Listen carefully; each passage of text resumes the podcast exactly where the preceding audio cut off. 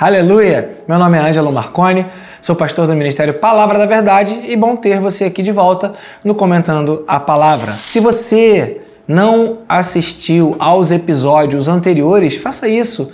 Faça a sequência, vai lhe ajudar a uma compreensão melhor da ideia desta carta que Paulo escreve para Filemão, para Arquipo, para Áfia e para a igreja. Na verdade, os destinatários são diversos e por isso nós, enquanto igreja, podemos nos incluir fora do tempo mas dentro da eternidade nós podemos nos incluir no alvo dessa mensagem que Paulo escreveu para os santos, para a igreja. Hoje nós vamos começar a partir do versículo de número 17 até o final deste, dessa pequena epístola, que diz assim: Assim, se você me considera companheiro na fé, receba-o no caso, está se referindo a Onésimo. Receba-o como se estivesse recebendo a mim.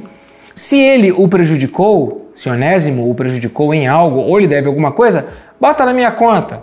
Eu, Paulo, escrevo de próprio punho, eu pagarei. Para não dizer que você mesmo me deve a sua própria vida. Sim, irmão, eu gostaria de receber você, de você, gostaria de receber de você algum benefício por estarmos no Senhor. Reanime o meu coração em Cristo. Escrevo-lhe certo de que você me obedecerá, sabendo que fará ainda mais do que lhe peço. Além disso, prepare-me um aposento, porque graças às suas orações espero poder ser restituído a vocês. Epáfras, meu companheiro de prisão por causa de Cristo Jesus, lhe envia saudações, assim como também Marcos, Aristarco, Demas e Lucas, meus cooperadores.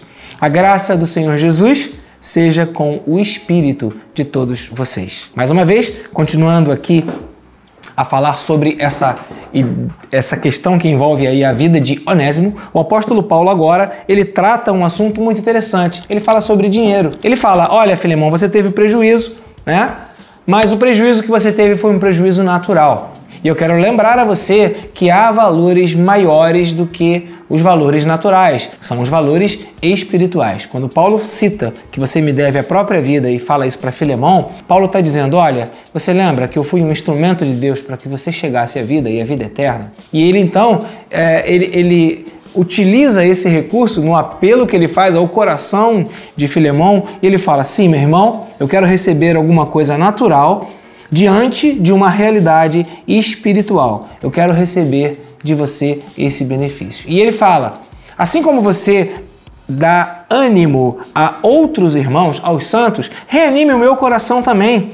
Reanime o meu coração, dizendo que você vai aceitar Onésimo. Aceite-o, receba-o. E eu tô te dando uma ordem, mas eu não quero que você faça isso por uma obediência, eu quero que você faça isso por coração, mas eu tô certo que você vai fazer, sabendo que você vai fazer muito mais ainda do que eu lhe peço. Então Paulo o tempo todo ele trabalha com a sua autoridade ministerial que havia em relação a Filemão, mas ele sempre trabalha na liberdade de Filemão lhe atender ou não, por isso um apelo que ele faz, como citamos na, na sessão anterior. O que eu quero dizer para você aqui é a relação que Paulo ele apresenta entre a dívida natural e a dívida espiritual. Nesse primeiro ponto que eu trato com vocês aqui nesse episódio, que a gente encerra Filemão hoje, é o último episódio dessa, dessa pequena cartinha de Paulo para Filemão, para Arquipo, Áfia e para a igreja. Ele fala sobre os valores naturais e os valores espirituais. Ele fala: olha, Onésimo era seu escravo, ele te deu prejuízo, você perdeu dinheiro.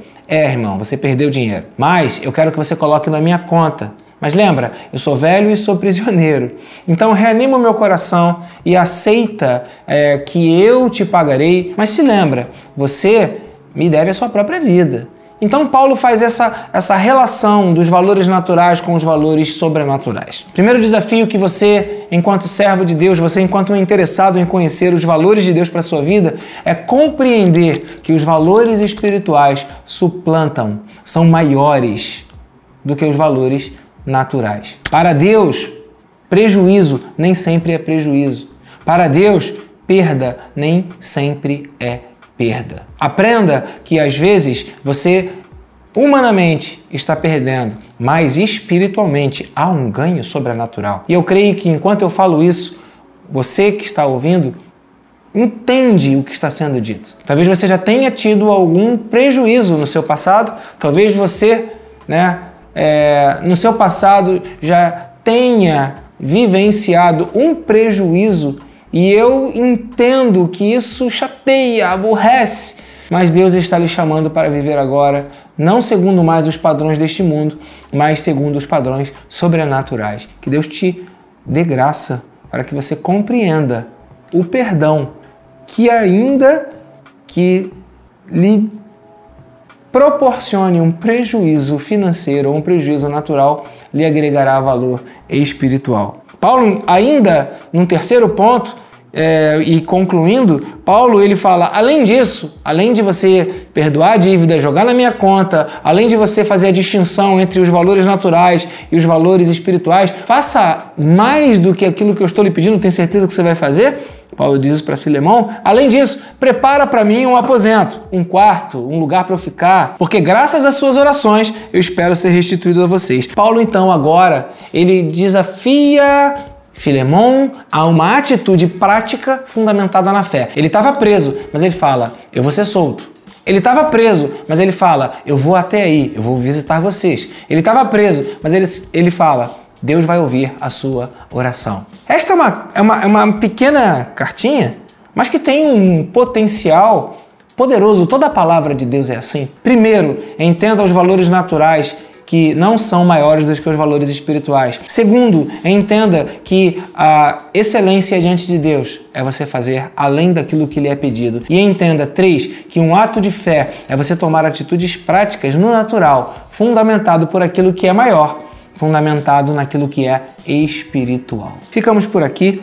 Então, é, a gente entende que poderíamos é, explorar esses textos aqui, esses versículos de várias formas e de inúmeras mensagens que Deus traz ao nosso coração. Sugiro a você fazer a releitura, leia Filemão inúmeras vezes, versículo por versículo, analisando cada ponto e trazendo a verdade da palavra do Senhor para a sua vida e incorporando estas verdades ao seu estilo de vida e ao seu dia a dia. E que Deus o abençoe poderosamente. Amém? Muito obrigado pela sua companhia.